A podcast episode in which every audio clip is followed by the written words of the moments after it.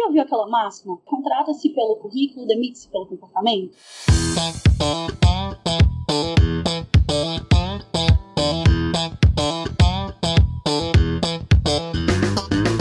Fala galera, aqui professor Enson Portela falando e no episódio de hoje do Aprenda Engenharia nós vamos bater um super papo sobre seleção de estágios, trainee e emprego. O que não fazer durante uma seleção ou durante uma entrevista? Como se comportar no LinkedIn e usá-la a seu favor?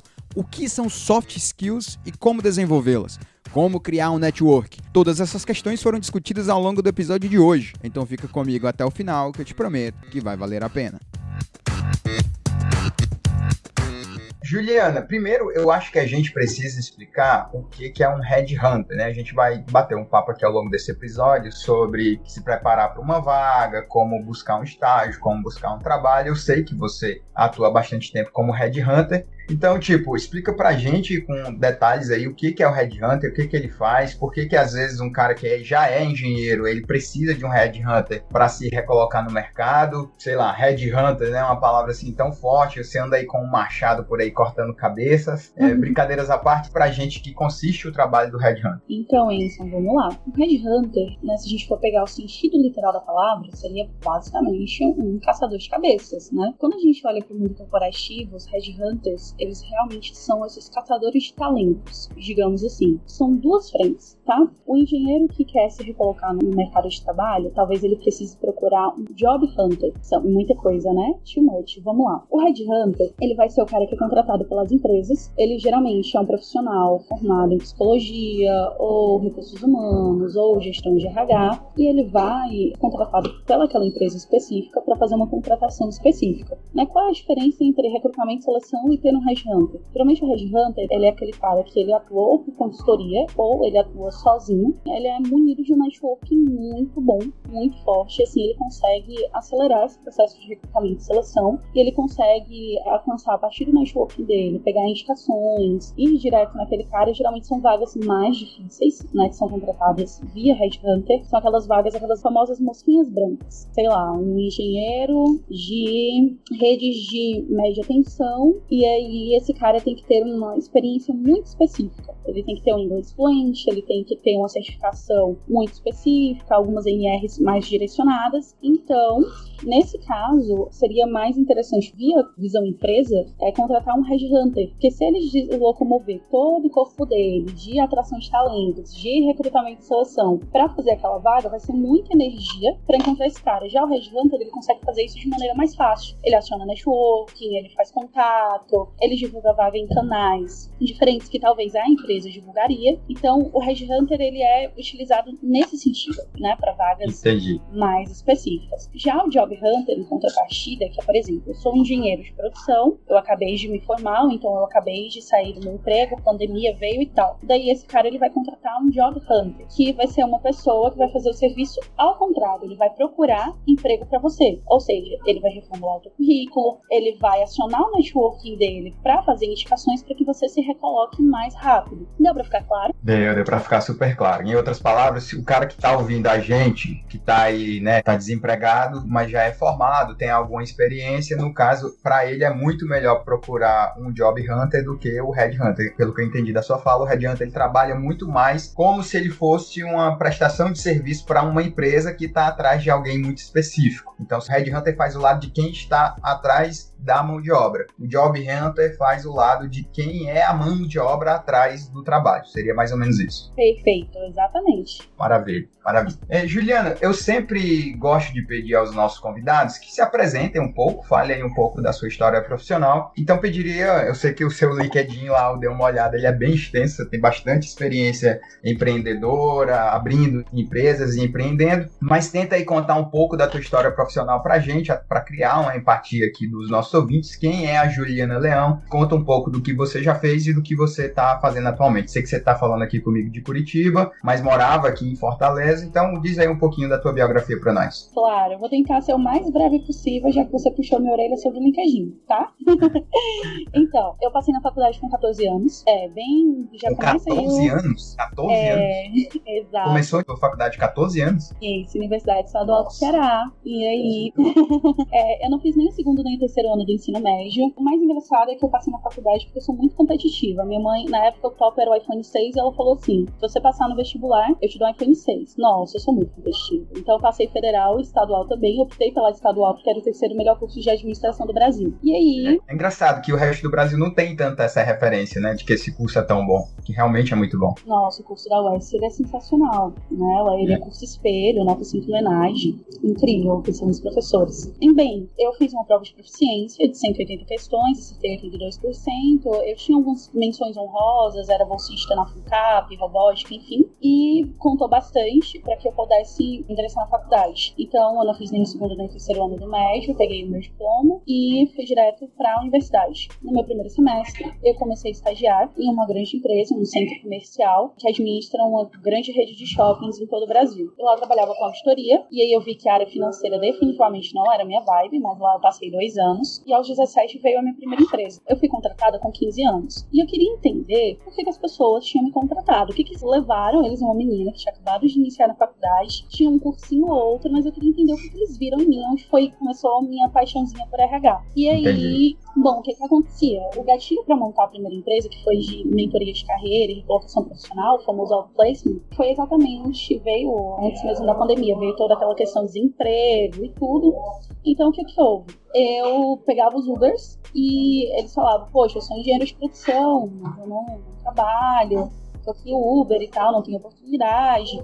E aí eu perguntava para ele o que era um Six Sigma, um TPM, um Manufacturing, e ele não sabia responder. Daí na hora. Ô, Ju, só pra situar aqui a galera, desculpa eu fazer essa pergunta, que eu acho isso tão pessoal. Meu pai dizia que você nunca deve fazer essa pergunta pra uma mulher. Mas quantos anos você tem hoje? Ah, eu fiz 21 em maio. Nossa, você é uma criança ainda. Já tá, tá tanto tempo. Assim. É engraçado que você já tem tanta experiência.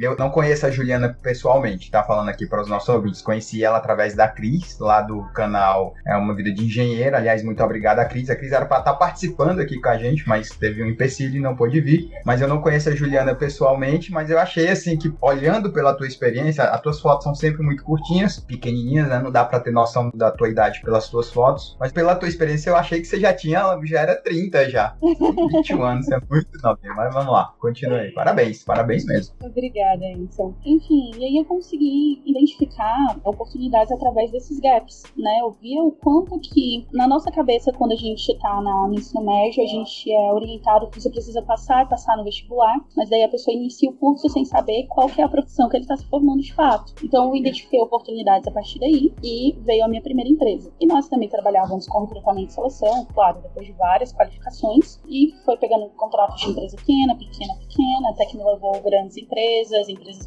Brasil todo, empresas Latam, até que me levou numa multinacional, que era do agronegócio, que hoje ela não, não opera mais no Brasil nem no sentido América Latina. E lá eu fui contratada para contratar um, como headhunter, um coordenador de HSE, que tinha que ser engenheiro químico, inglês fluente. Nossa, vaga bem específica. Ah. Rapidinho a gente conseguiu fechar. E eles tinham algumas vagas de estágio em aberta. Eu precisava de horas complementares para me formar. Uh, mais ou menos uns 3, 4 meses eu fiquei como estagiária. Logo depois eu fui efetivada. E eu era responsável pelo setor de Talent Acquisition do Brasil. Uh, fazia todos os projetos de novas práticas de gestão de pessoas, como Employee Experience, Employer Branding, Employer Value Proposition, Onboarding. E eu ficava com o recrutamento de toda a área comercial. Como era agro, era bem técnico. Até brinco que eu quase virei agrônoma. Você até posicionar produtos se duvidar. Quase que você ficava pop, né? O agro é pop, não pude deixar de essa piadinha passar. É, tem, tem, tem. Então, depois disso, eu lá fiquei dois anos. Eu tinha um analista que respondia pra mim, uma estagiária específica também, então a gente fazia todo o recrutamento operacional, tático e estratégico do Brasil. E bom, depois disso, eu sempre tive esse viés muito empreendedor e hoje eu tenho três empresas. Eu vou tentar ser o mais breve possível. Eu tenho hoje uma patente de análise comportamental, inclusive é mais utilizada pelos RHs, que se chama DISC. Ela é uma análise, é uma metodologia institucional utilizada há mais de 100 anos, que foi inventada pela mesma pessoa que inventou o polígrafo, que é o detector de mentiras. E lá nós trabalhamos com neurociência, PNL, toda a parte de análise comportamental, formamos novos analistas DISC. Se tiver alguém de RH ouvindo, vai saber do que estou falando. O outro projeto é a empresa de mentoria de carreira e outplacement, né, recolocação profissional, que a gente deu a continuada. Então lá a gente dá treinamento de LinkedIn, divulgação de vaga, prospecção, elaboração de currículo, tudo que toca mentoria de carreira. E agora nós estamos com um projeto de agência de marketing, que nós fazemos branding empresarial e para CEOs no LinkedIn. Então, como a nossa demanda foi crescendo, crescendo, crescendo, a agência de marketing é basicamente uma startup, então a gente está com todo, elaborando todo o business plan, tudo mais, nós já, temos, já estamos operando. Então, basicamente, são esses três negócios que eu tenho hoje. Maravilha. Parabéns. Baita história, viu? Com 21 anos, se você continuar nesse ritmo aí antes do 30, você vai virar presidente. Parabéns mesmo, impressionante. Bem, o nosso foco aqui, você atua em várias faces aí, né, dessas questões como foi colocada, tem empresas que atuam em vários pontos, inclusive em marketing, mas o nosso foco aqui para os nossos ouvintes vai ser realmente tentar aqui arranhar, mostrar aqui a ponta do iceberg de como se preparar para uma entrevista, de coisas que você tem que fazer para conseguir uma vaga, seja de estágio, seja de um trabalho efetivo mesmo, e aí eu já começo aqui a te perguntar, na verdade é uma pergunta bem básica, o que, que você colocaria que durante aí uma seleção de estágio, trainee ou emprego, o cara não pode fazer? Ou em outras palavras, assim, o que não fazer durante uma seleção, estudante lá de engenharia ou engenheiro está lá participando de uma seleção, o que não fazer? Vamos até melhorar essa questão e colocar assim, lista pra gente aí, sei lá, quatro, cinco coisas, ou quatro, cinco erros de candidatos que não podem ser cometidos ao longo de uma seleção. Muito boa pergunta, isso. Bom, a gente sempre está acostumado assim, o que fazer, né? O que fazer, mas o que não fazer. Inclusive foi um post da Singular esses dias no LinkedIn. A gente falou exatamente sobre esse tema. Bom, são algumas atitudes em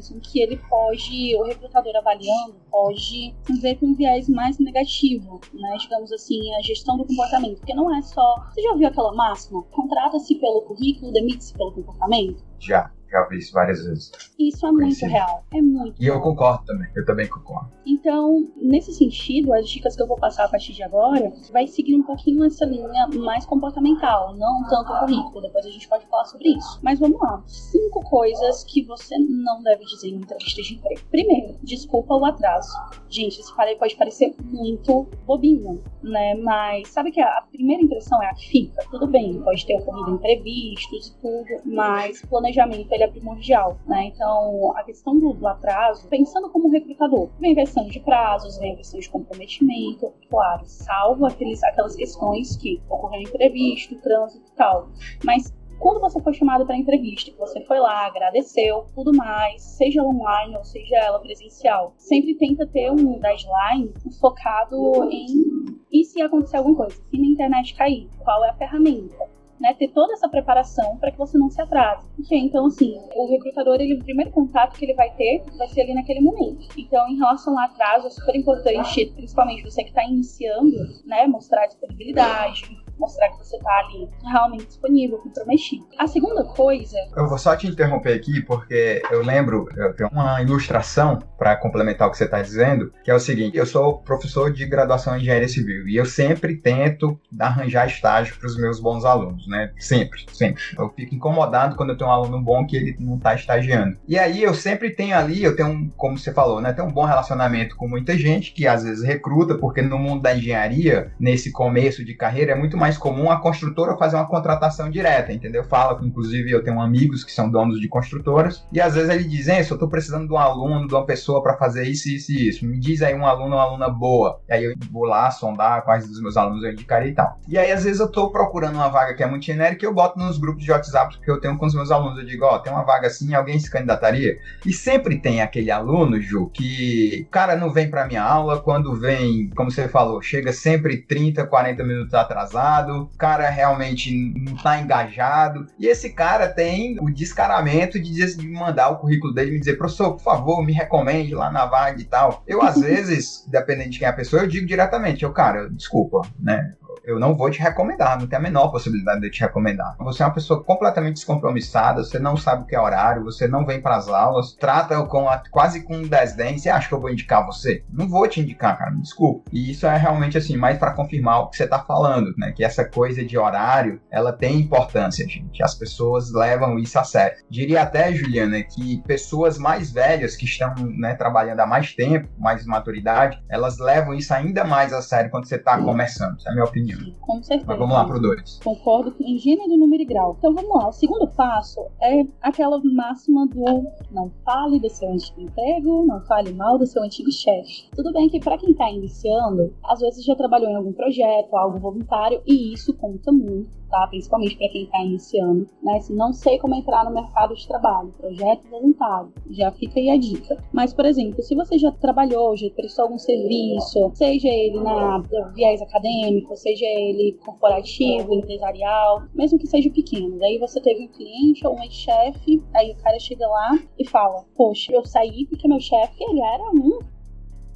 mas o que que acontece? Isso, na visão do recrutador, qual, qual é que é a imagem que ele vai ter? Poxa, ele tá falando aqui para mim que ele teve uma experiência incrível na empresa, mas o ex-chefe dele não era legal. Beleza, por motivos. Mas será que ele vai passar um, um, período aqui com a gente, vai gostar, vai ter algum atrito, e aí ele vai chegar lá no LinkedIn e vai falar que a minha empresa é ruim? Ou vai falar, vai expor a empresa, vai falar mal do antigo chefe, né? Vai expor a gente negativamente, vai ser um detrator? Da nossa marca. Então, assim, esse tipo de coisa não deve ser dito, né? Nunca deve falar mal do seu ex-empregador num futuro empregador, né? Porque imagina, entrevista com gerente, nem entrevista com RH. Você vai lá, seu futuro gerente, o Enson tá me contratando aqui para fazer ser head de marketing aqui do Aprenda Engenharia. Eu falo assim, Enson, mas deixa eu te falar, olha, meu antigo contratante, nossa, ele não era criativo, ele me engessava as minhas ideias, ele era filho da mãe. Então, assim, o que, que o Enson vai pensar? Opa, isso aqui pode ser eu do outro lado, né? Então, pega bastante mal falar do antigo empregador, né? Porque além de causar uma péssima impressão, ele ainda vai sair com a certeza que você também vai falar mal dele. Então, esse tipo de coisa segura, né? Sempre força nessa hora, né? Em falar os pontos positivos, né? Da sua última experiência, do último projeto que você desenvolveu, seja pesquisa, seja na área acadêmica, ou seja algum pequeno projeto que você teve, empresa júnior, enfim, e dentro das universidades UFC é bem comum, sempre tente ver o lado positivo, né? A gente aplica isso com PNL, mas na entrevista de emprego também, né? Sempre tenta trazer o que você trouxe de positivo daquelas experiências, porque você está ali para vender o teu currículo, vender a tua imagem, vender uma possível oportunidade de trabalho. Então já não vem com esse erro de falar mal de professores, empregadores, enfim, networking ele é a ferramenta mais importante da vida de um profissional. Eu sempre inicio as minhas palestras falando isso, então sempre tentem ter uma postura empática digamos assim. Legal. Acredito muito no poder da empatia também. Bom, a terceira dica que eu posso trazer, Enson, é a questão de não falar palavrão. Né? Eu sou uma pessoa que eu preciso me policiar muito em relação a isso. Ah, somos dois. Eu já perdi uma vaga por causa disso, sabia? Uma vaga numa empresa grande aqui, uma petroleira. Isso estava nos últimos anos da faculdade. Eu falei um palavrão feio e aí o recrutador me excluiu na hora. Nossa, então, é. o que, que acontece? Às vezes a gente se sente tão à vontade, como eu conversando com você agora. Então, putz, assim, já segurei uns três, quatro palavrões. Uh, é. Não, aqui tá liberado, aqui pode falar à vontade. Ai, que ótimo. então, assim, quando a gente pensa num, num viés mais, mais pessoal, eu não tenho nada contra quem fala palavrão, porque eu mesmo sou a prova disso. Mas quando a gente está em um ambiente corporativo, frente a frente com o recrutador, frente a frente com o entrevistador, talvez quando a gente olha para empresas e startups, tenha uma flexibilidade maior, principalmente tecnologia, né? Que vem com essa nova cultura, aquele estilo Google, digamos assim. Mas quando a gente olha para a área de engenharia, que ainda olha para, sei lá, gestão de projetos, concreto, digamos assim, ou então chão de fábrica, quando a gente olha para a engenharia industrial, algumas empresas elas têm valores mais enrijecidos, digamos assim. A empresa já está atuando há mais tempo, tem valores familiares. É, então, são empresas, vamos dizer assim, mais conservadoras, né? Exato. Por exemplo, o agronegócio, que é onde eu trabalhava, também era da mesma maneira, né? É cultural. Então, falar palavrão, talvez se você estiver em uma, uma entrevista em uma empresa startup, ainda assim eu não recomendo, mas tem essa flexibilidade, digamos assim. Mas se eu pudesse recomendar dizer assim, 90% dos casos. Não fale palavrão. Assim, muitas pessoas, inclusive eu, a gente fala palavrão constantemente no cotidiano, mas em entrevista de emprego não é adequado. Porque você tá ali para falar da sua carreira, dos seus projetos, da oportunidade que você quer, do seu potencial, do que você pode desenvolver. Então, imagine, o recrutador ou o gerente está ali olhando para você, tá enxergando, você tá indo muito bem na entrevista, daí você manda um, porra, mas vai tomar no cu, né? Tipo assim. É, isso não dá. Na, no calor da emoção, né, como acontece. Então, poxa, automaticamente o que, que o recrutador vai pensar? Ele vai estar numa reunião, aí ele vai estar falando com, sei lá, precisar falar com o diretor. Porque muitas empresas não tem essa, né? O estagiário fala com o diretor mesmo, fala com o gerente. E imagina. Às vezes com o dono direto, né? Às vezes com o dono ou com o cliente. Imagina quem trabalha no setor de compras. Vai falar com o é. fornecedor, vai falar com o cliente para fazer follow-up e de repente meter o palavrão desse, né? Vai muito bem em questão de postura. Claro, claro, é. Então, é, como você foi o próprio case, né, isso, infelizmente.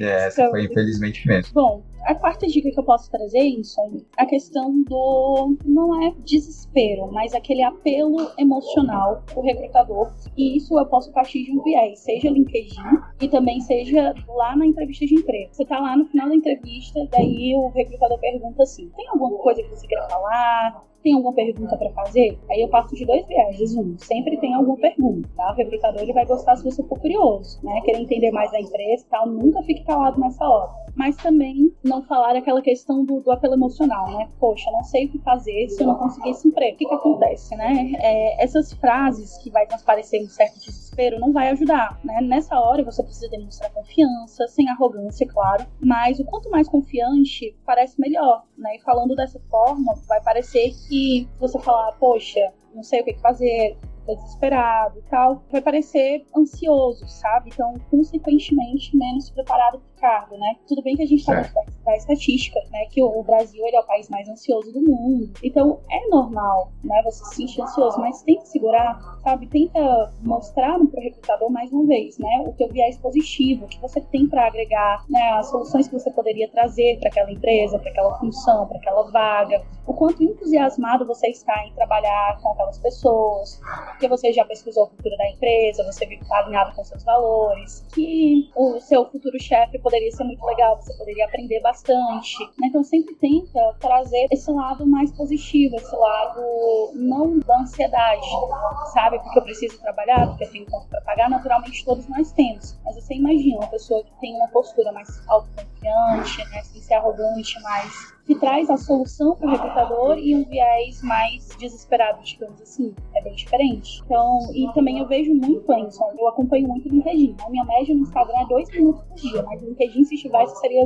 já teria estourado lá o tempo de limite. Entendi. E o que, que eu vejo bastante no LinkedIn também? Algumas pessoas que passam por um processo seletivo e aí tem alguma experiência ou não recebem um retorno no, na, no prazo que o recrutador deu e aí vai lá, que eu participei de uma entrevista lá na Aprenda Engenharia. E o Enson disse que ele ia me falar sexta-feira o resultado. E ele não me falou. E aí eu vou lá descer o cacete no Enson. Falar que o Enson. Nossa, mas tem gente que faz isso, sério?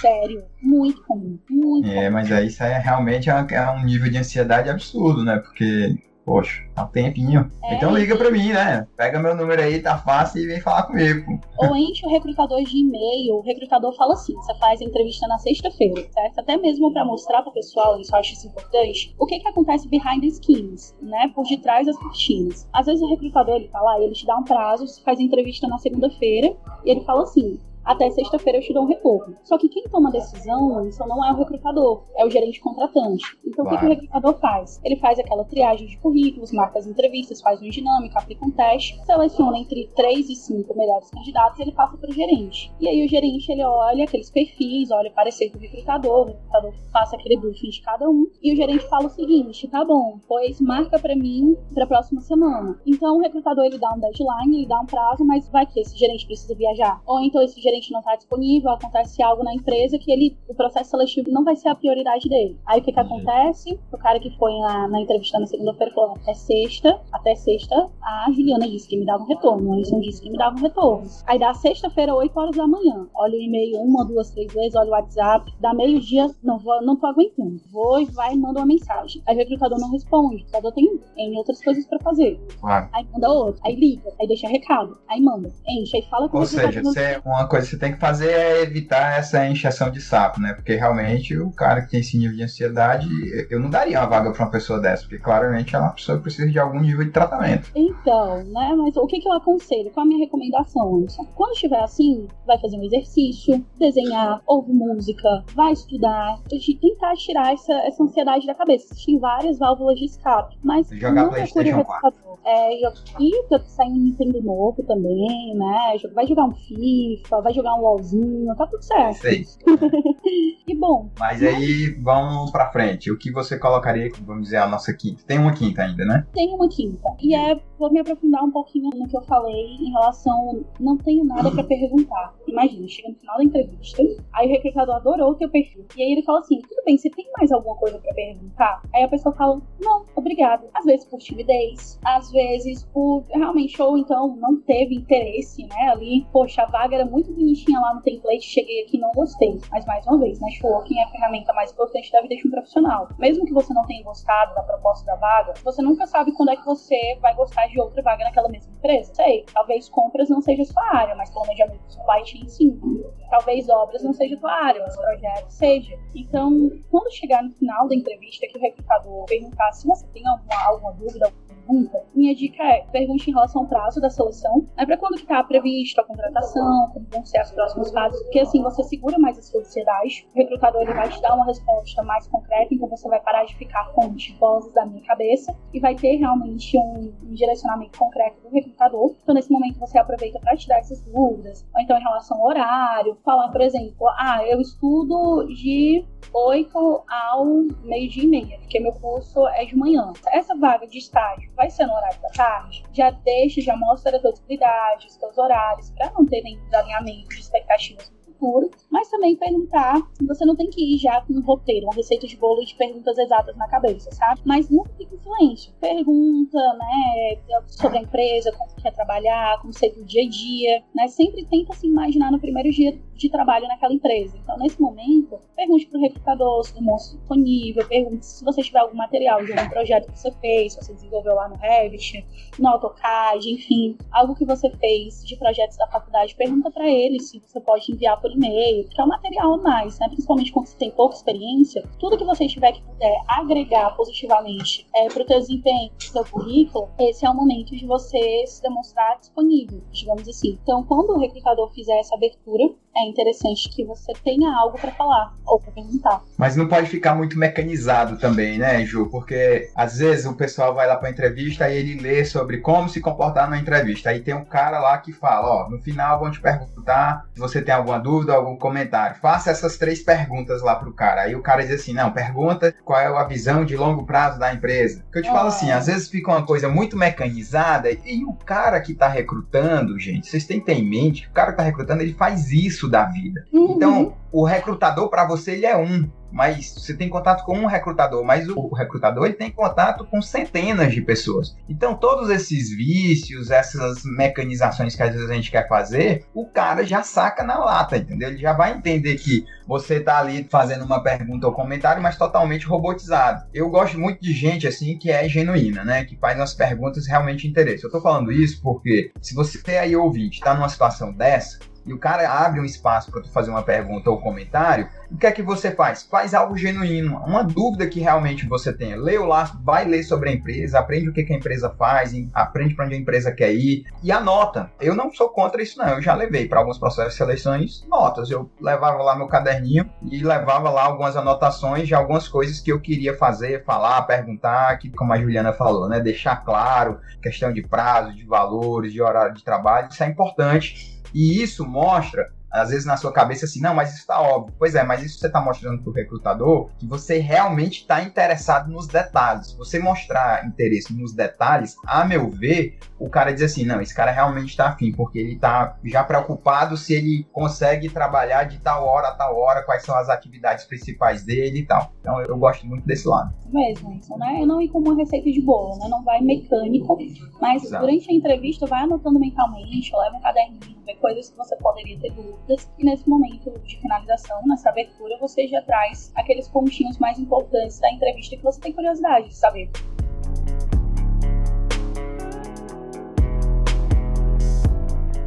Three years of modern dance with Twyla Tharp? Five years with the American Ballet Theater? Hey, everybody lies on their resume, okay? I wasn't one of the Zoom kids either. Like, dance at all? Yeah, I can dance, you know.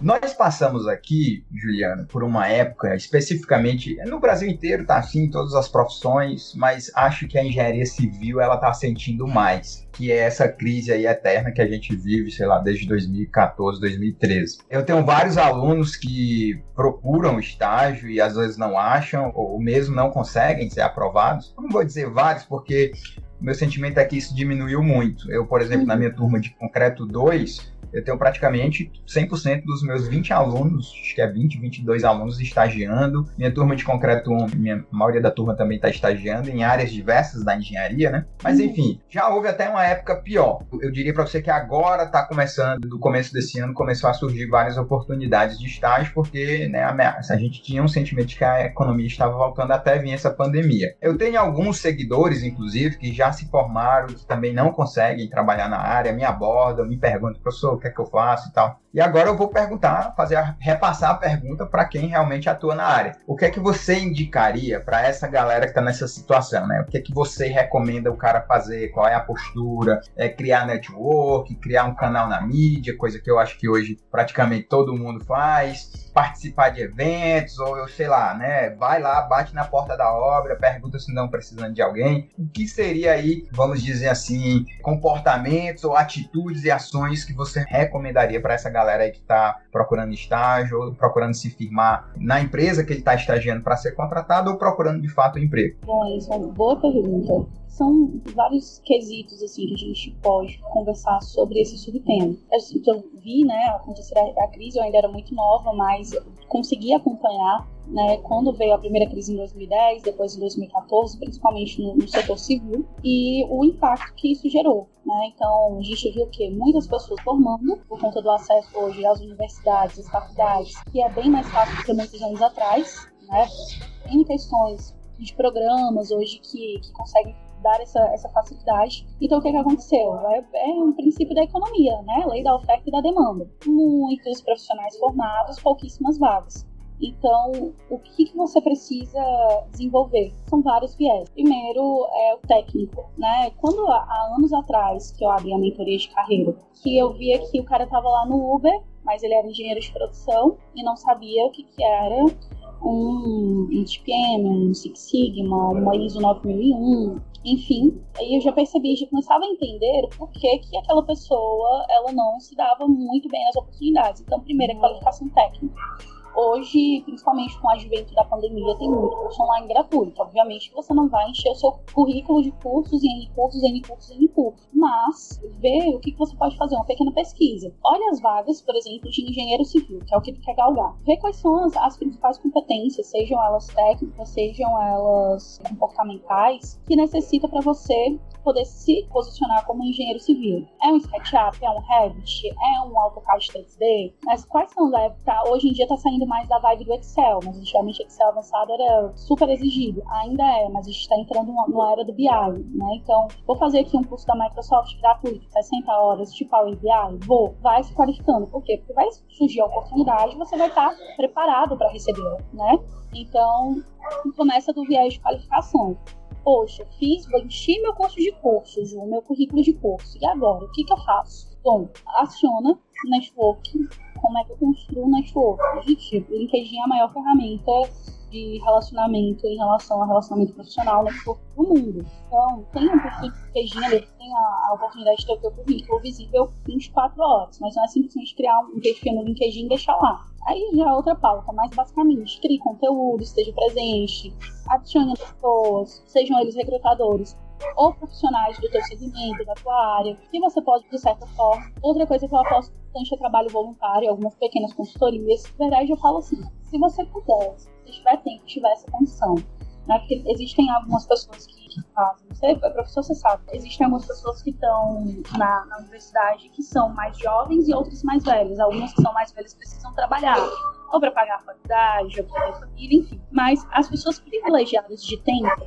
né, que ou estão em uma universidade pública, ou que os pais pagam a faculdade, qual é a minha recomendação? Empresa júnior, se engaje em projetos, e aproveite que você tem tempo, né? Então, preste trabalho voluntário, pequenas consultorias, bata mesmo de empresa em empresa. Eu acho que todo mundo ele tem, tem que começar a divulgar, mesmo que seja de baixo, né? Fazendo, oferecendo seu trabalho gratuito. Para quê? Para que você possa ganhar experiência quando você vai para uma entrevista de emprego, você consiga mostrar que, bom, além de todo o conhecimento técnico que eu adquiri ao longo desse tempo, eu também tentei aplicar. Isso demonstra o quê? Dinamismo, proatividade, interesse. Então, poxa, o Enson tá aqui com ele tem o podcast, o Aprende Engenharia. Será que o Enson não precisa de ajuda com algo? Será que talvez na criação de conteúdo não posso ajudá-lo com as pesquisas de conteúdo, por exemplo? E assim você vai montando um currículo, você vai montando algo voluntário e assim pode ser também porque, ah, poxa, tem aquela super empresa que eu quis trabalhar. Vou lá no, no começo a, a, ver algumas pessoas de lá, entro em contato. Bom, toda tentativa é válida desde que não seja invasiva. Mas se mostrar lá de algum grado para desempenhar um projeto, melhoria um processo, porque quem tá, tá na faculdade agora tá muito quentinho o conhecimento, né? Às vezes a gente pega profissional Isso.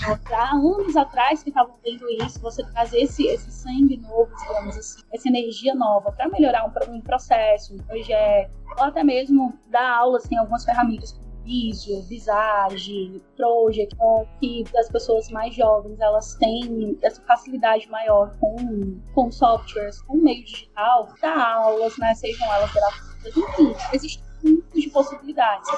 É, isso, isso, eu concordo com você, Ju, e eu até acrescentaria que, assim, eu tenho muita gente, você tá falando aí exatamente o que vários, eu digo para os meus alunos, várias coisas que você fala, e falo para as pessoas que me seguem também, e no fundo eu sempre arremato dizendo assim, e tenha um pouco de paciência, né? Você tem que ter um pouco de paciência, que às vezes é como você falou, né? Eu nem sabia dessa estatística, que o Brasil é um dos países mais ansiosos do mundo. Mas às vezes o moleque ali tem, moleque entre aspas, né? Pra você também não se ofender, porque você tem quase a idade dos meus alunos.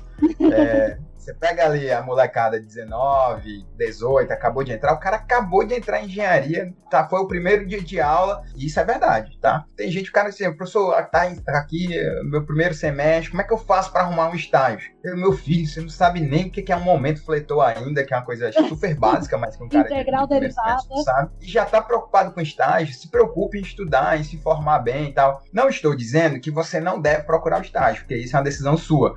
Mas estou dizendo, você tem que ter calma. As coisas boas, elas não acontecem da noite para o dia. Né? As coisas boas que realmente valem a pena de valor, elas são construídas. A vida da gente, ela não é uma, uma fotografia, ela é um vídeo. Né? As coisas, como a Juliana falou, o seu currículo ele vai sendo construído aos poucos. Você começa lá de baixo, com um trabalho voluntário, fazendo coisa pouca, que às vezes você até no primeiro momento acha que não tem valor. E aí você vai conhecendo gente, vai né, se expondo e conhecendo mais gente, desenvolvendo mais coisas. Eventualmente, as coisas vão começar a se linkar e construir algo mais sólido, né? A analogia que eu sempre gosto de fazer. Você não constrói uma parede simplesmente pegando, sei lá, 100 tijolos e, e jogando os 100 ao mesmo tempo. Você tem que fazer sua parede lá colocando tijolinho por tijolinho. Essa analogia para você entender que as coisas levam tempo, né? Para você criar ali algo sólido, vai demorar, cara. Às vezes acontece mais rápido para uns, às vezes menos rápido para uns, mas né, tenha paciência que as coisas acontecem. Vá fazendo a sua parte e quando você começar a juntar isso, você vai ver que vai ter coisas muito boas. Vou só aproveitar aqui, Ju, e já emendar aqui com a outra pergunta. O que é que você apontaria aí como, digamos assim, as soft skills que as empresas gostam nos candidatos, né? O que, é que elas mais buscam em termos de soft skills? Melhor dizendo, né, qual o candidato que você acredita que as empresas estão buscando? Só fazendo esclarecimento, né, soft skills é diferente lá do hard skills, é, uma, é um termo que a gente usa muito para descrever aquelas habilidades mais sociais, mais humanas que não estão vinculadas ali ao seu lado técnico, né, pensando aqui em termos de um engenheiro, ou engenheira, é, a sua soft skills vai ser seu poder de relacionamento, a sua capacidade de comunicação, não tem nada a ver com você saber dimensionar uma estrutura ou saber planejar a engenharia de tráfego de uma cidade, tá? Então explique isso um pouco mais pra gente, Ju. Então, vamos lá. Super importante sua pergunta, é isso. E partindo daquele mesmo princípio que a gente estava conversando, também não é uma receita de bolo. Obviamente, existem algumas soft skills que são muito requisitadas, principalmente nesse novo normal pós-pandemia, e pandemia, que é a inteligência emocional, por exemplo. Mas vamos lá, vamos pro behind the scenes again. De trás dos bastidores existe um processo de recrutamento e seleção, existe uma descrição de cargo, certo? Uma job description. Nessa job description, lá vão estar contidas o quê? As atividades daquela pessoa, competências técnicas e competências comportamentais, né? Hard soft skills. Para cada função, existe, existe uma engenharia de cargos, né? Então, perfis comportamentais que seriam basicamente ideais para aquele cargo. Vou te dar um exemplo que aí eu uso o DIS, que é por isso que algumas ferramentas de análise comportamental são muito utilizadas pelo RH, exatamente para identificar fit cultural, que é a aderência de cultura e valores do indivíduo para com a empresa, e também identificação das soft skills que foram mapeadas naquele cargo ou função. Por exemplo, eu vou contratar um engenheiro para planejamento de supply chain. E aí as atividades do cara é entrar fazer cotação com fornecedores, é, planilhas, alimentar o sistema de compras, ter interface com a área de procurement para fazer algum, algum follow-up em relação a como é que está a cadeia de fornecimento. São as principais atividades daquela função. E aí a formação é aquela lá, engenharia civil ou de produção ou mecânica. E aí tem algumas competências que é atenção aos detalhes, foco e capacidade de relacionamento interpessoal, certo? Boa, boa comunicação. Então, vamos lá, a gente tem uma estrutura de uma descrição de carro. Eu vou contratar uma pessoa. E aí, o que, que eu vou avaliar? Vou ver lá, tá, o cara tem a formação, ele já teve experiência com esses processos aqui. Como se fosse um check. Check. E faz a entrevista por competência. A entrevista por competência é uma entrevista que é baseada nas competências da descrição de carro, o recrutador ele vai dar situações para que você traga situações que você viveu aquela competência, para saber se você é organizado, se você tem atenção aos detalhes e tudo. Me diga aí um dia que você precisou, você estava com um prazo muito apertado e várias demandas. Como que você fez o seu planejamento, a tua gestão de tempo para isso? Aí você vai lá e vai trazer um case real ou como você planejaria. Não, não, se eu tivesse três projetos para entregar, organizaria pela prioridade, tudo, beleza. Após isso, o que, é que o recrutador faz? Hoje é muito comum usar softwares né, de recrutamento e seleção, como GUP, Kennedy, Solix, e lá tem um, testezinho de perfil comportamental. Você marca o que você é mais e o que você é menos. Isso é baseado no DISC, nessa metodologia que eu te falei, que é a maior análise de comportamento do mundo, muito utilizado no ambiente organizacional. E Entendi. aí, aplica o teste. Quando a pessoa vai aplicar o teste, esse teste ele tem 98% de assertividade. E aí ela vai pegar a tua descrição de cargo, o teu perfil e o resultado do teste. E lá vai ter, ah. por exemplo, uma pessoa que ela vai trabalhar o dia todo como essa vaga, por exemplo, preenchendo planilhas, alimentando é, informações no sistema, ela tem que ser uma pessoa muito focada, certo? E aí, dentro do comportamento humano, você tem vários fatores. E aí, você respondeu o teste, e esse teste mostra que você é uma pessoa com fatores de influência alto, por exemplo, que é uma pessoa altamente comunicativa, uma pessoa que ela não tem muita atenção nos detalhes, ela é uma pessoa mais comunicadora. Ela é mais um, bom negociador, por exemplo, um bom, deixa eu ver o que mais. Um bom, é uma pessoa que tem um poder de persuasão muito bom, um poder de criatividade muito alto. E essa pessoa ela não olha para o micro, ela olha para o macro. A pior coisa que você pode fazer com uma pessoa, por exemplo, com um perfil alto de influência, é colocar ele o dia todo para preencher planilha. Por quê? Porque vai tocar o telefone, vai ser o momento mais feliz do dia dessa pessoa. Né? Que ela vai Ou falar, seja, o cara precisa estar. Tá em, ele tem um perfil que a psicologia dele demanda ele estar tá em contato com gente. O cara gosta de gente o cara gosta de gente, o cara gosta de falar. Então vai entrar alguém na sala, vai ser, vai tomar um café, vai perguntar da mãe, do tio, do irmão, se foi pro cinema e tal. E tudo bem. E não tem nem problema nenhum com isso. Só que aquela atividade específica, aquela função, aquele cargo específico, não faz sentido pro teu perfil comportamental, né? Porque o teu perfil comportamental, você, claro que você pode se adaptar sim, mas o que, é que vai gerar? Insatisfação, né? Porque o teu perfil já é direcionado para quê? Para estar tá falando com pessoas, para estar tá lá, tá usando a sua criatividade. Não para fazer uma coisa mais sistemática, mais metódica, mais rotina, que todo dia é aquele mesmo processo, aquele mesmo procedimento. Então, é, geralmente essas pessoas elas não se adaptam. Né? Então, às vezes o cara é muito bom, se vendeu muito bem na entrevista, foi muito legal, mas aí olha o perfil comportamental do cara e vê que ele realmente não ia se adaptar. Ele tem um perfil muito bom, mas ele vai ser reprovado, entre aspas, pelas soft skills que não atendem para aquele cargo específico. Mas aí é nesse momento onde você deve repensar o que, que você gosta de fazer, né? E para qual o seu talento. Onde que você consegue desempenhar melhor suas funções sem precisar despender tanta energia para conseguir se adaptar àquela situação. Desculpa te interromper, Ju, mas eu acho que esse é um problema, às vezes, que a gente, aqui eu noto, né, na engenharia, que gera certo descontentamento nas pessoas que estão trabalhando ou estagiando, porque dada a situação, né, dado o cenário econômico que a gente vive, as pessoas praticamente passaram a aceitar qualquer vaga remunerada que, que é oferecida. Então, às vezes, por exemplo, eu sei de gente que nem gosta muito de obra, não gosta de estar na obra, né, pegar em material, ficar sujo de terra e o sol quente. O cara não gosta, mas ele aceita ir para a obra porque na visão dele tá, os amigos estão estagiando e ele precisa estagiar também, então apareceu um estágio em obra e aí eu vou. E aí é o que você está dizendo, né? Vai haver um conflito. É como você ter lá a menina que ela adora ficar conversando com as pessoas, tem contato com gente, e aceitou uma vaga, sei lá, para ficar preenchendo planilha, pegando seu exemplo. Tá recebendo, tá estagiando, mas você tá numa situação ali infeliz. Que eu até consigo entender desde que você tenha a visão de que isso é temporário, né? Você vai para a vaga lá e diz assim, não, vou ficar aqui, vou ganhar experiência e tal, mas eu não quero isso aqui da minha vida. Aí você em contrapartida, da empresa, né, Enson? Da empresa é, exato que, que a empresa Exato. vai pensar? Poxa, essa pessoa veio só passar uma temporada, eu quero uma pessoa para desenvolver e efetivar no futuro. E, e aí, aí vai... começa a complicar essas relações trabalhistas, tanto para a empresa quanto para o camarada, né? Exato, então não vai se encaixar, não vai adaptar, a engenharia de carros não vai bater. Então, às vezes, poxa, me saí tão bem naquela entrevista, foi tão legal. Às vezes é isso, é questão de perfil comportamental. Então, não são só apenas receitas de bolos de soft skills, né, que são requisitadas pelo mercado. Obviamente, hoje é o que? Autoliderança, gestão de si mesmo, principalmente em questão do home office, né?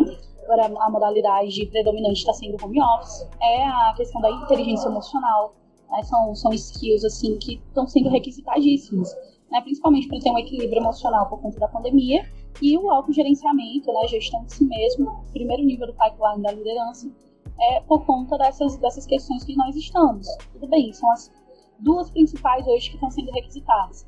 Mas tem que levar em consideração que, para cada cargo, para cada função, são soft skills diferentes. Né? Eu entendo que nesse momento talvez a gente não possa escolher, né? Tipo assim, nossa, eu quero trabalhar na área de marketing daquela empresa de engenharia porque eu sou um cara criativo mas também entender como uma não aprovação em uma entrevista.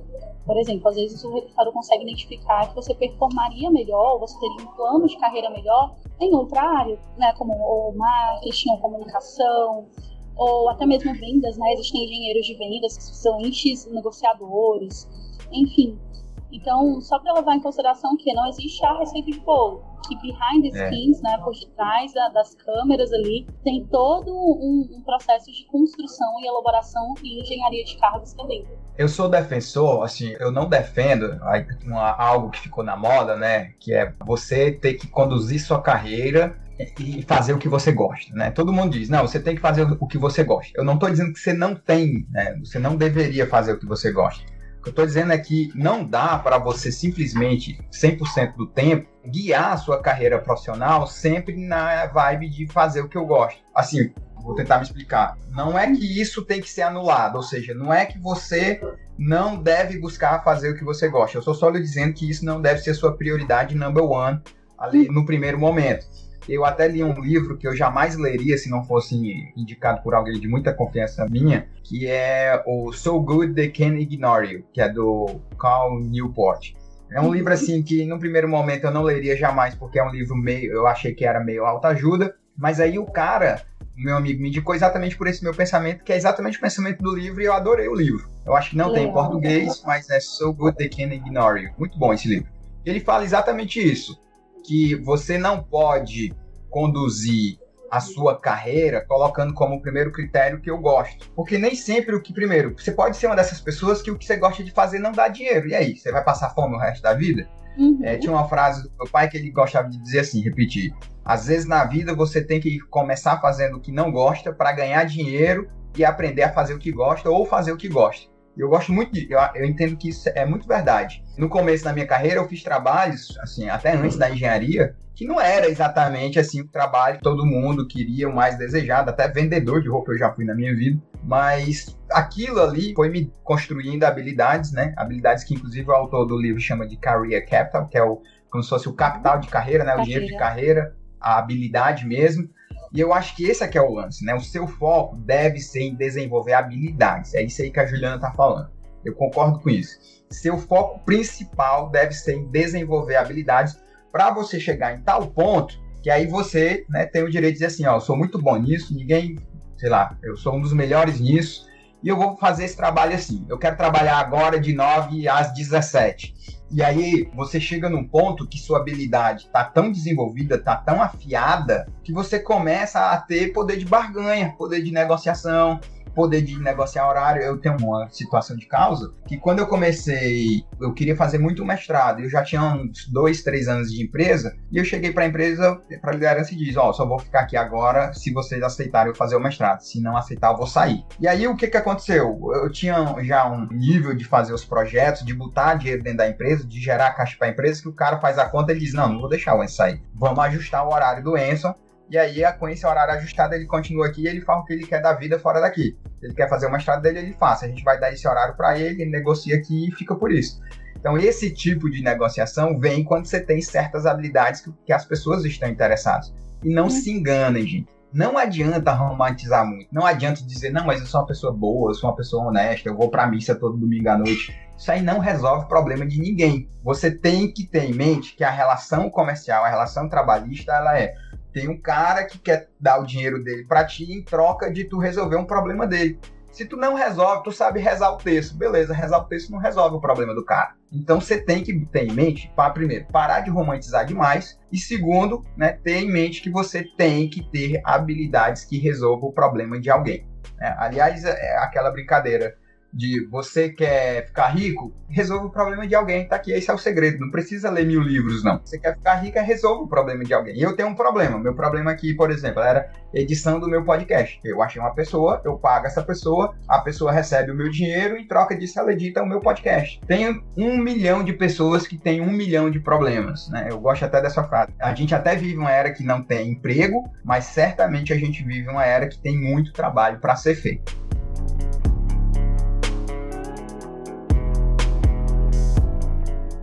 E aí, moçada, beleza? Eu tenho um pedido a fazer. Se você está gostando dos nossos episódios, eu peço tua ajuda na divulgação desse podcast. Mostra lá para os teus amigos engenheiros, engenheiras e estudantes de engenharia. Manda lá um link do nosso podcast nos grupos de WhatsApp que você tem. Marca a gente nas tuas postagens sobre o nosso podcast. Dá uma força, significaria muito para mim. Valeu!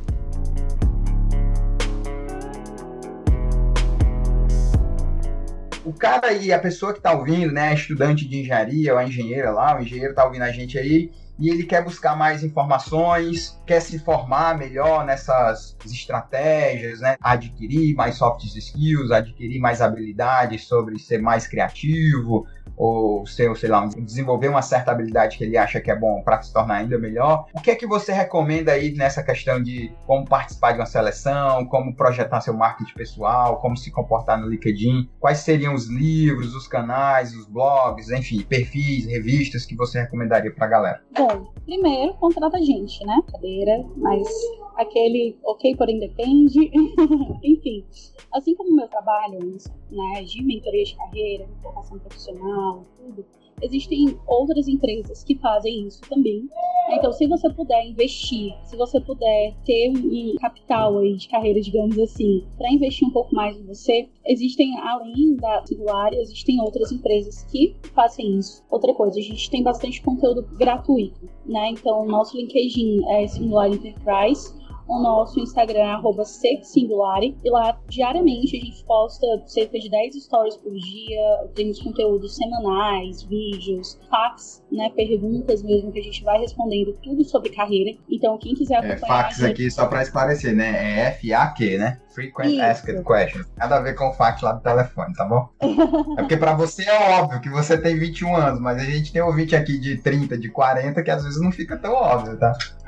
Então, desculpa, tá, gente? Acompanha lá a gente no, no LinkedIn, né, no Instagram, a gente constantemente está tá publicando. Existem alguns livros, sim, né, que vão ajudar bastante. Eu leio três livros por mês, então sou bem suspeita para falar.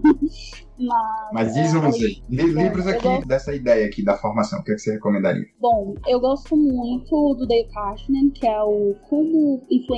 é, como fazer amigos e influenciar pessoas, né? É um partido desse viés de clássico, né? E também tem o 100 maneiras de como falar em público, né? Eu gosto bastante disso, eu gosto bastante desse para você saber como se relacionar, sabe? É, relacionamento pessoal, network, enfim. Esse livro ele vai ajudar bastante. Eu gosto muito do Mindset, uma psicologia de sucesso, que é exatamente aquilo que eu estava falando, né? De tirar as questões negativas e começar a ter um, um, modelo mental mais positivo, começar a ter um modelo mental mais assertivo, mais eficaz, focado para o sucesso, digamos assim. É, você falou essa, essa história aí do focado para o sucesso, veio aqui na minha cabeça a história do, do cara do primeiro, acho que ele foi o primeiro CEO da Netflix. Eu estava ouvindo um podcast com ele, uma entrevista dele, e ele dizendo que quando ele estava na formação profissional dele, ele participou de uma seleção e tinha lá uma vaga, isso lá nos Estados Unidos, né? Tinha lá uma vaga e, e ele, assim, ele estava quase certo lá pelo job description, né? Que a vaga era dele, né? Era muito difícil alguém ia bater ele e tal. Aí teve a seleção, a entrevista, ele, é, como diz o americano, né? Nailed it. Ele realmente arrebentou na entrevista e disse: a vaga é minha. Quando saiu o resultado do recrutamento da seleção, não contrataram ninguém né, a empresa divulgou, ó, a nossa vaga não foi preenchida e ninguém vai ser contratado. E aí ele ficou incomodado com aquilo, ele falando, né, ficou incomodado, ficou incomodado, que ele disse assim, quer saber? Pô, eu sou bom pra caramba, eu era a pessoa certa pra essa vaga. Como assim? Se eles tivessem dado a vaga para alguém, tudo bem, mas não deram a vaga para ninguém, aí qual foi o primeiro pensamento dele? Pô, se eles não deram a vaga para ninguém, a vaga continua lá. E aí ele foi lá na empresa, bateu na porta, falou com os caras, diz, ó, eu vim aqui porque vamos fazer entrevista de novo, vamos arrumar um jeito, porque essa vaga gente. Eu tô aqui para trabalhar. Como assim? Vocês vão deixar uma vaga livre enquanto tem eu aqui disponível? Obviamente não foi com essas palavras que ele falou, mas né, algo nesse sentido de fazer pressão para a vaga ser dele. E aí a, o cara lá começou a conversar com ele, disse que a vaga era dele, porque, na verdade, essa era uma vaga lá, acho que era de vendas, se eu não me engano. E vendas é tudo, né? Tem um lado muito forte de persuasão, de o cara realmente querer, de saber receber um não e ir lá atrás. E aí a ideia da vaga, da seleção era essa. Já começaram a seleção com essa definição. Ninguém vai ser contratado. Isso internamente, né? Falado internamente. Para ver quem vinha atrás da vaga, sabendo que ela ficou disponível, né? Ninguém foi contratado. E ele foi o único cara, e obviamente ele ficou com a vaga. Ou seja, a vaga era sobre transformar um não em um sim. E ele fica acabou ficando com a vaga lá. O cara é um dos fundadores da Netflix. Eu acho, eu sempre gosto dessa história gosto de contar essa história porque eu tenho absoluta certeza que tem gente aqui que vai estar tá ouvindo a gente e que talvez passe por uma situação parecida de receber um não e agora esmureceu e agora ouvindo a nossa história ele diz assim, não, quer saber, eu vou revidar isso não, vou lá atrás. Isso pode ser em, em diversas escalas da vida, né? Desde a menina que você convidou para sair ou o menino que você convidou para sair até, sei lá, realmente você foi, não foi aceito no processo de seleção. Mas eu gosto bastante dessa história. Juliana, aqui pra gente caminhar para o encerramento do nosso podcast, tem, a gente tem algumas perguntas, inclusive inclusive feita aqui pela Cris, né, lá do canal Vida de uma Engenheira, Cris Barcelos, e eu vou condensar ela aqui porque são, na verdade, são três perguntas que são relativamente parecidas sobre LinkedIn. Então, primeiro, né, como que você acha que o cara ou a mina aqui que está ouvindo a gente deve se comportar no LinkedIn? O LinkedIn deve ser usado para procurar emprego ou é para gerar conteúdo e firmar sua marca pessoal? O que que o profissional, o que, que você colocaria que o cara deve evitar LinkedIn? Uma das coisas que eu já digo de cara é evite política, evite, evite ficar defendendo político A ou B e tomar partido, senão seu LinkedIn vira um Facebook. Mas diz aí pra gente outras coisas, outras táticas, estratégias, como o cara deve usar o LinkedIn em prol dele lá. Legal, Wilson. Eu vou me convidar né, já me convidando para vir conversar apenas sobre LinkedIn, porque LinkedIn é, é uma coisa bem ampla, sabe? Eu dou treinamentos de seis horas de LinkedIn, workshops, quatro horas teóricas e duas práticas, e eu ainda acho que falta tempo. Mas de uma maneira bem geral, bem resumida. Então, peraí, então, peraí. Então, vamos fazer um negócio aqui. Vamos afirmar que a gente vai gravar um episódio só sobre como o engenheiro ou engenheira deve se comportar no LinkedIn. Pode ser? E a gente marca outro dia. Fechou. Show. Mas vai lá, dá uma pincelada aí no que você acha que seria o mínimo. Tá bom. Então, o LinkedIn, ele é a maior rede de relacionamento profissional do mundo. Né? Como você falou, Enson, diferente de Instagram, diferente de Facebook, o seu posicionamento lá, ele é um posicionamento profissional.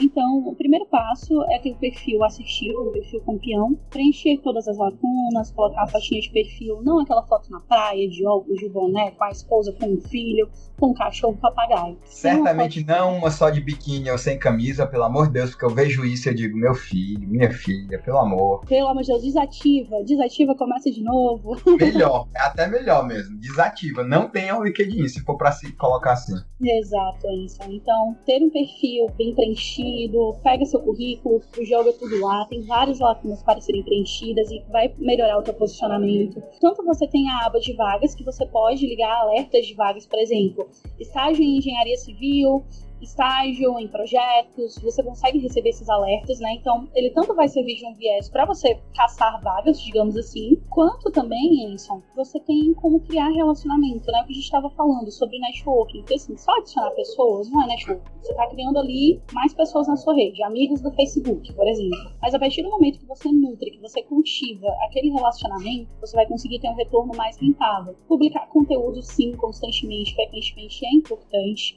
mas conteúdos de valor, tá? Não é a, o churrascão da família na piscina, no meio da aglomeração do Covid, não é falar ou do Bolsonaro, ou do PT, ou do sou de esquerda, anarcocapitalista, Macron, lacrança. Não, né? Vamos deixar isso para outras plataformas. Lá no LinkedIn você vai falar sobre negócios, engenharia, novas parcerias. Bom, eu, eu brinco que eu sou o próprio case de sucesso do LinkedIn. Né? Quando eu comecei, 70% dos meus clientes eles vieram por lá, muitas oportunidades de trabalho também. E os outros 30 foram coisas que eu fui nutrindo através dessas primeiras pessoas que vieram pelo LinkedIn. Então, ele te dá uma, uma visibilidade isso muito boa. Então, se você souber se posicionar, postar lá os seus projetos, né, melhorias que você fez, uh, ver, as pessoas no LinkedIn gostam muito de ler sobre inovação, eu sou uma delas. Né, eu sigo alguns hashtags dentro do LinkedIn que falam sobre gestão da inovação, ISO 45 mil, inteligência artificial e tudo que tem coisa de novidade, né? Esse, eles me mandam esse update sabe? Então, eu gosto de acompanhar né, esses conteúdos que são relevantes. Então, já fiz também trabalho da faculdade através de artigos que eu peguei no LinkedIn. Também é, ele é um campo, uma ferramenta de busca muito boa, né? Não tão ampla como o Google, mas mais direcionada, mais assertiva. Então, se você quiser saber, por exemplo, as novas práticas de mercado, você também consegue ver pelo LinkedIn, né? você consegue se posicionar, saber o que, que as pessoas estão falando sobre o seguinte tema, sobre base em alterações que vão tendo nas MRs, você consegue acompanhar, escrever sobre isso. Então, assim, então é um mundo de possibilidades dentro do LinkedIn, né? de como você se vender, construir a sua marca pessoal com referência, autoridade, né? credibilidade naquilo que você está fazendo gerar conteúdo de valor para os seus, seus leitores, para os seus possíveis consumidores, né? Falando bem marketing mesmo, né? Nutrindo aquelas conexões, gerando relacionamentos, novas parcerias. Uh, eventualmente vão surgir convites, por exemplo, eu já escrevi e-books, já participei de palestras fora do Brasil, através de networking, pelo LinkedIn. Talvez equilibrar mais aí o tempo no Instagram, talvez utilizar um pouquinho mais o LinkedIn, né? Ver o quanto a ferramenta é incrível, o potencial de visibilidade profissional que ela dá para você, assim, é de fato sensacional. Espero ter estado parecido. Legal, acho que sim. Mas vamos sim, eu gostei dessa sua ideia da gente gravar um episódio só sobre LinkedIn. Eu gosto muito do LinkedIn, acho que o orgânico dele ainda, né, a, a divulgação orgânica das suas, dos seus posts, ela é muito superior às outras plataformas. E uma coisa que eu gosto muito do LinkedIn é que lá as pessoas, como eu gosto de dizer, estão no modo business, né? Uhum. Então não há aquela ofensa de graça, né? Ninguém te ofende gratuitamente, como acontece em outras plataformas. Você vê que não tem palavras assim do tipo o cara te chamar de idiota. Deve ter uma briga ou outra, mas em geral o cara não vem te ofender, porque realmente é um lugar que eu acredito, acho, né? Eu vivo, vez ou outra eu tô lá no LinkedIn. Esses dias até fiquei menos tempo lá por conta de outros projetos que eu tô envolvido, mas é uma plataforma que eu acho que as pessoas respeitam muito isso. Vejo que às vezes tem um outro cara que quer vir falar de política, a galera já detona, né? Já corta logo, e realmente é isso que você falou. E criando relacionamento dentro da plataforma, porque isso realmente é permitido, né? Pô, você imagina assim, né, Ju? Você ter a possibilidade de, sei lá, de ter um contato meio que direto com gente famosa do mundo corporativo, saber das coisas que, por exemplo, o Bill Gates está pensando, que o Elon Musk está pensando, que o um cara que eu gosto muito, o Gary Vee lá de Nova Jazz está pensando, enfim, é realmente uma plataforma que eu acho que ajuda muito esse lado, aguçar esse lado business nosso. Ju, aqui para encerrar o nosso episódio, eu sempre peço para os nossos convidados indicarem um livro e um filme. Aqui foi até surpresa para você, porque não tá, não tava no script. Algo pessoal, tá? Que não necessariamente tem a ver aqui com o assunto do nosso episódio. Então, algo assim, um livro que impactou sua vida, né? Sua vida até pessoal, e um filme que você talvez colocasse aí como o melhor filme que você já assistiu, algo, algum filme que realmente também teve impacto na sua vida. Diz aí pra gente. Ok, bom, o livro que mudou minha vida mesmo se chama O Poder do Hábito. Eu tinha muita dificuldade, na verdade, eu posso falar dois, porque é o Pode. a Tríade do Tempo e o Poder do Hábito. Uh, eu me identifico muito com o Christian, que é o autor da Tríade do Tempo, sobre ter uma carreira muito acelerada, fazendo o tempo todo muitas coisas, abrindo mão de outras. E durante a, o decorrer da história, né, eu devorei esse livro num voo, pra você ter ideia do quanto eu, eu fiquei ficcionada nele. E aí a Tríade do Tempo ele fala um pouco sobre a gestão de tempo, o que é prioridade, o que é urgente, o que não é urgente, o que é importante. E a partir daí, quando eu consegui ter essa concepção geral né, de gestão de tempo, de como organizar as minhas atividades, o que é importante, de tirar tempo para mim, de entender que a minha carreira, tudo bem que ela foi de certa maneira exponencial, mas que eu também preciso ter tempo para outras coisas, né, sejam novos projetos ou para mim mesma, Juliana, e combado com o poder do hábito, que ele vai ensinar exatamente como você conseguir reprogramar a sua rotina. O Poder do Hábito que você fala é o livro do Charles Duhigg. Exatamente. E aí o poder do hábito ele vai ensinar como você reprogramar o teu modelo mental, o teu thoughts, para conseguir atingir aquilo que tu quer. Por exemplo, eu tinha sérias dificuldades em fazer exercício físico. Eu estava tão exausta mentalmente, né, de trabalho mental, intelectual, que eu não, o meu TOTS para ir para academia, por exemplo, o TOTS é, é um modelo mental de, de operação, tá? Você está relacionado à, à. E aí, eu, toda vida que era para ir para academia, não, mas estudar, trabalhar, sim. E aí, o, o poder do hábito, ele vai ensinar como o hábito você conseguir criar, construir aquele hábito, vai conseguir mudar o teu resultado lá na frente. Né? Então foi basicamente o combo dos dois. Eu super recomendo, principalmente para quem tem uma rotina muito acelerada, quer fazer uma, uma gestão no seu tempo, de como, de como você aproveitar melhor a, as suas atividades, as suas funções que você está executando. São dois livros excelentes. E um filme pode parecer muito clichê. Eu sou fã da sétima arte. Eu adoro cinema. Todos os filmes assim, que você imaginar, de todas as línguas eu adoro. Mas eu assisti um filme mais clichê, digamos assim, recentemente, que se chama O Senhor Estagiário. Esse filme mexeu com você de novo? É o do Robert De Niro? Não. Exato, e da Anne Hathaway. É legal esse filme, eu gostei. Então, eu me identifiquei tanto, tanto, tanto com a Jules, que é a, a protagonista do filme, que é a CEO da, da empresa de e-commerce, que eu fiquei, nossa, aquele, eu chorei horas seguidas depois de assistir aquele filme. Mas foi um choro bom, foi um choro de, poxa, que filme da hora, que filme que traz uma reflexão boa sobre a vida, sobre trabalho, sobre carreira. Tem, me dá, deu vários inputs e vários insights, assim, que eu estou aplicando hoje para minha vida, que eu já vejo resultados através de assistir aquele filme bobinho no domingo à tarde com a minha mãe. Então, são dois, dois livros que eu recomendo e um filme que eu recomendo bastante. Maravilha, Ju. Ó, só tenho a agradecer aqui, a gente teve aí uns problemas para gravar esse episódio, marcou um dia, aí você tava em Floripa e tal, mas finalmente aí deu tudo certo. Mas eu queria te agradecer de coração pelo seu tempo, por estar aqui comigo, né, com a gente levando esse todo, tanto conhecimento e, e, e, exemplo também, né? Você é uma pessoa tão jovem ainda e já fez tanta coisa, já está envolvida com tanta coisa que eu acho que, além das suas palavras, eu espero que a sua vida também sirva de motivação para quem está nos ouvindo. Queria só dizer aos nossos ouvintes que nós temos uma comunidade lá no Telegram, então acesse o nosso site aprendeengenharia.com.br. Nós estamos caminhando para 600 membros lá na nossa comunidade, discutimos todos os assuntos relacionados aos episódios do nosso podcast. Então entra lá no site, tem um link direto, faça parte, que a gente ajuda bem se quiser fazer parte do nosso grupo, fique à vontade. É, claro. Espero que todos vocês aí que estejam nos ouvindo nos encontrem lá no nosso grupo do Telegram. Mais uma vez, Ju, muito obrigado e deixa suas palavras finais se você quiser. E eu agradeço demais a sua participação aqui. Cara, obrigada, Enson, pelo convite. A Cris não está aqui hoje, mas obrigada, Cris, também, a Vida de Engenheira, é, por ter me conectado com você, né, através de networking também. Eu queria deixar os meus contatos também. Meu LinkedIn é Juliana Leão Dias, eu acho que eu sou a única lá. Eu sempre estou postando também coisas sobre carreira, eu sou super disponível. Se vocês precisarem de qualquer coisa, qualquer dúvida, eu também vou estar participando da comunidade, já agradeço o convite. lá no Telegram, então, então quem quiser me contatar diretamente pode ficar à vontade, alguma dúvida. É, eu vou deixar os seus links dos seus perfis que eu tenho acesso, inclusive o LinkedIn, no post do episódio. Então, se você tá ouvindo a gente aí e quiser falar direto com a Ju, é só ir lá no nosso post do episódio que tá lá todos os links de acesso a ela. Perfeito. Eu queria agradecer, né, mais uma vez a oportunidade de estar aqui. Voltaremos em breve para falar só sobre LinkedIn, já tô bem Com ansiosa. E é isso.